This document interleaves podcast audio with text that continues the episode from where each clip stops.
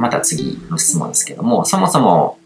ずっと気になってたことなんですが、生年月日で占いとかってグレーゴリオ歴で一般的にするのがすごく気になってます。誕生日で星の位置とかと関係あるから宇宙からの影響を受けるというのはすんなりしっくりくるのですが、歴って世界中にたくさんあってグレーゴリオ歴は今は確かに一番使われているものなのかもしれないけども、どこまで正しいというか誰がどうやってカウントしてきたのという疑問が拭えます。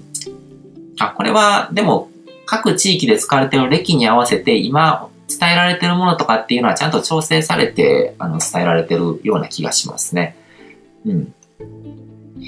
で、えっ、ー、と、また次の質問ですけども、カルマの燃焼についてメルマガで拝見しましたが、カルマを燃焼するような大変なプロセスを経ないと解消できないものでしょうかまた、心理学とアーキタイプとの関連は理解できるのですが、カルマとの関係はどのようなものでしょうか？うん。まあ、アーキタイプっていうのはさっきも言った通り、こう、初期設定とか、こう、あの、宿命みたいなものですね。だからその人の乗り越えるべき、こう、課題とかそういうものとかに結びついてる可能性があると。で、その上に、こう、経験を重ねていってカルマっていうものか、記憶っていうものが作られていくので、そういう関連性はありますよね。で、えっ、ー、と、カルマを燃焼するような大変なプロセスを経ないと解消できないものでしょうかってことですけども、僕がその、あの、カルマ燃焼を経て得た、まあ、悟りとか学びっていうのは、本当に自分の人生を根こそぎ変えるぐらいのインパクトがあったので、なんかそういう価値のあるものを、なんか、ポロッと手に入るってなんかおかしいですね。エネルギーバランス的におかしいですよね。うん。だから、人が心底何かを学ぼうと思ったら、それなりにやっぱりこう、いろんな経験が必要なわけじゃないですか。うん。なんか、うん、なんかお金のことに関してもそうだし、あの、まあ、例えば、あの、お金の貸し借りはあんまり良くないとかっていうのとかを、こう、人から聞かされてもう、なんかこう、多くの人は、いや、でも自分は大丈夫やからみたいな感じに思うわけじゃないですか。でも実際にその人と金、あの、金銭的なトラブルで、なんかこう友達を亡くしたりとか、裏切られたりとか、そういう痛い経験をすることによって、本当に自分の奥に届くっていうことが、あの、起こるわけですね。自分の奥に届くってことは自分の信念体系の一番根っこの部分からの変革が起こる。シフトが、パラダイムシフトが起こる。だから深くまで届こうと思ったら、やっぱり自分に深く来る、あの、刺さってくるような体験からじゃないと学べないんですよ。うん、だから、そう考えると何か辛い思いとか自分が本当になんかこう、あの、辛くなるようなこととかっていうのは、その裏側を見ると、それだけ大事なことを学んでるっていうことなので、だからむしろ僕はなんかもう、あんまりそれに対してこう、恐れとかって働かなくなりましたね。嫌だなとか、できれば避けたいなっていう気持ちはあるけども、もう怖くて怖くてもう、もう逃げてしまいたいみたいな感覚はなくなりましたね。うん、そういうものなので、学びっていうのは。で、えー、っと、また次の質問ですけども、アーキタイプは未来のビジョンを描くのに参考する方がいいのか、アーキタイプは変化しないのかなど気になります。まあ初期設定自体は変化しないですよね。その生まれた生年月日が変化するかって言ったらしないじゃないですか。うん、で、血液型とかは、なんかあの、輸血とか、その骨髄移植とかそういうのとかで変わることもあるけども、そうでもない限りは、生まれ持ったものっていうのはそうそう変わらないわけですよね。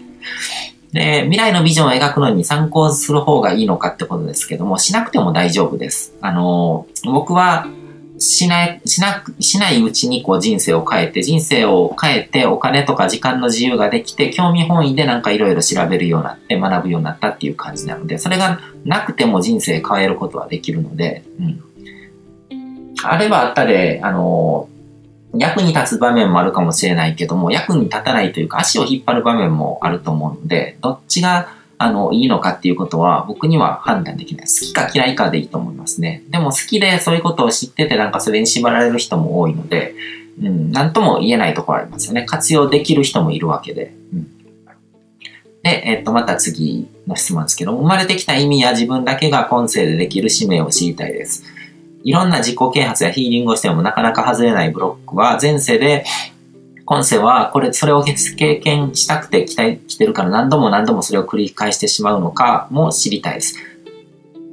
うん。これもなんかね、変な考えに捕まっちゃってて、あの、生まれてきた意味とか今世でできる使命っていうのは自分で決めていくものってさっきも言いましたよね。あの G アンサーで言ってるのと同じで、人生から自分が問われてることなので、うん。で、自己啓発やヒーリングをしてもなかなか外れないブロックっていうのは自己啓発とかヒーリングではブロックは僕は外れないと思ってます。うん、実際に経験して自分の行動によって何か現実を変えるっていうことを経験しないとブロックっていうのは外れない。うん、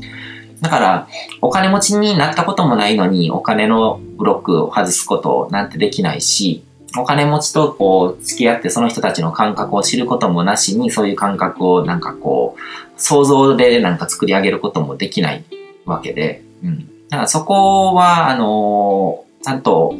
現実を見た方がいいと思いますね。で、えっ、ー、と、また次の質問ですけども、えっと、アーキタイプに関することを時々見かけますが、これも流派というかいろんな分類方法があるようですね。悟りさんが参考にしているアーキタイプとはどういうものか知りたいです。運命とカルマにしても似たようなイメージがあるので、具体的にどう違うか、一般的に知られているものとカルマ、えっ、ー、と、悟りさんの中での理解と違いがあるならそれも知りたいです。運命とかカルマとかは、まあ、ここまで話してきた通りですけども、運命っていうのはその人が歩む、あの、命運みたいなものですね。それはでも、後からこう、見て、あの、歴史みたいなものなんですよね。歴史ってこう、起こってる、現在進行形で起こってるうちには何が起こってるかって誰にもわからないわけで、運命とかも、こう、その、終わってみるまでは、どういう運命だったっていうことは、誰にも言うことはできないんですよ。で、カルマっていうのは単なり、単なるあの、記憶ですよね。うんで、えっ、ー、と、アーキタイプの流派とかなんですけども、僕はそんなに参考にしてないけども、自分を知るための材料として多少使ってて、で、まあ、せいぜい血液型とか、あの、星座とか、あのー、まあ、動物占い的な、こう、素質論とかぐらいで、最近は、あの、僕のビジネスパートナーのゲンさんっていう人が、あのー、やってる、こう、SGM っていうものがあるんですけども、そういうものとかもちょっと、あの、気にするようになったかなっていうぐらいなんですけども、でもそういうツールがなくても、僕は僕なりにあの、会社員の仕事の時にたくさんの人とこう関わって、いろんな人とこう、いろんな、まあ塾の仕事してたので、生徒一人一人の個性に合わせていろいろとこう指導法を考えたりとか、あの、講師の、学生の講師とかも人間を見て、この子にはこういうふうに言った方がやる気が上がるだろうなとかっていうことをいろいろこう自分なりに蓄積したので、そっちの方が僕は強みですね。そういう素質論とかに頼らなくてもそこそこ人を見たりとか診断したりとかっていうのはできるので、うん、でもツールとしてそういうものがあると早い段階でなんか当たりをつけやすくなるので、それで便利っていうところありますね。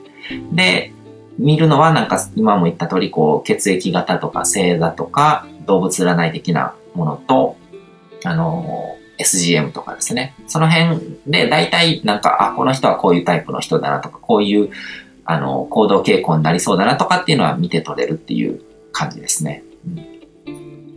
で、あの、この体この時期はこういうあの運勢になりやすいとかっていうのに関しては僕は呪いになると思うのであんま信じないようにします。自分にとって都合のいいことは信じます。でも、あの、自分から積極的にそういう情報を求めないようにしてますね。もし、かしたら自分のタイミングとそういうなんかこう、あんまり運気の良くないって出てくるようなタイミングが噛み合ってるかもしれないじゃないですか。その時になんか心に何かこう逃げ道作っちゃうと思うんですね。うん、うまくいかなくてもしょうがないとか、うん。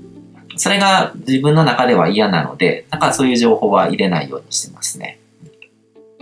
なんか僕に対してなんかこう、今はすごくいいタイミングですよって言ってくれるのは全然構わなくて、うん、それは僕喜んで信じるので、うん、そういう付き合い方ですね。で、えっ、と、今回の最後の宿題、宿題じゃなくてあの質問ですけども、えっと、人間の体は下方体と聞いたことがあります。この姿になることや、生まれてくる場所や生年月日など諸々が前世の報いと聞きました。でも、前世のことは知らないので、何をしたかは分かりにくいですが、多分同じことを今もしてるんだろうと思います。ということは、報いを素直に受ければ、えっと、思考や姿や病気とか何か変わると思ってます。変わるだろうし、同じ鉄は踏まないことで別の形になるだろうし、さらにはどっちでも良くなりそうです。生きてる以上は必ず何らかの原因を作るので、報いは絶対来ますよね。なら、納得いく自分の責任で原因を作りたいです。ってことなんですけど、報いっていう言葉とか、その過去にやったことの報いとか、そういう考え方とかは、過去っていうかこう前世ですよね。うん。は僕はあんまり好きな表現ではないですね。そういう言葉を使わなくても、あの、自分自身の生まれとか、この、その初期設定っていうものと和解して受け入れるっていうことが、その人が、その人生、その人の人生の中で次のステップというか、本当に自分らしく生きるっていうことのために絶対に必要なことなんです。それがカルマの燃焼とも言えるし、あの、僕が前にやってたの、リボーンズっていうプログラムでもそういう話をしてるんですけども、初期設定とか生まれとか自分の変えられない宿命とかそういったものを、その自分の性質的に持ってるこう弱点だったりとか弱みとか見たくないようなところとかそういうものを受け入れて和解することが、あの、自分自身を成長させるのに、魂の成長って言ってもいいと思うんですけども、必要なことで、それに別にこう過去性とかそういうものを持ってこなくてもいいんですよ。うん、持ってきた方が乗り切れるっていう人もいるのかもしれないけども、別にそういうものを持ってこなくても全然こう、現実の今の根性の自分と向き合えば、絶対誰でも乗り越えていけるものなので、うん。だから僕は、あんまりそっち側の方向にはなんかこう、表現はしないようにしてますね。うん。まあ相手を見て、この人はこう言った方がなんかこう、素直に入りやすいなって思うんだったら、そういう表現を使ったりとかもするんですけども、基本的には、あの、全部、その、超現実的なことだけで説明ができると思ってるので、うん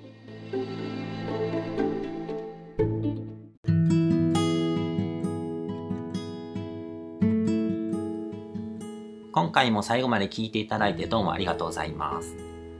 チャンネルの説明ページの方に僕が提供している悟り式コーチングの最初の2ヶ月分を無料で受講できる案内があります。ゴール設定とアファメーションについて詳しく解説してるんですけども、僕自身もこれらのことを本格的に取り組み始めて、で、それで大きく人生を変えたという経験があるので、あの、まだ受講したことがない方であったりとか、このタイミングでピンとくる方はぜひ登録して体験してみてください。また、僕がどんな人間なのかを簡単に知ってもらえる2分ほどで読める会員プロフィールのリンクも貼ってます。僕自身がインターネットを通じた出会いによって自分の人生を大きく変えたので、この出会いがあなたの人生を変える良いものになることを願ってます。ではまた次の放送でお会いしましょう。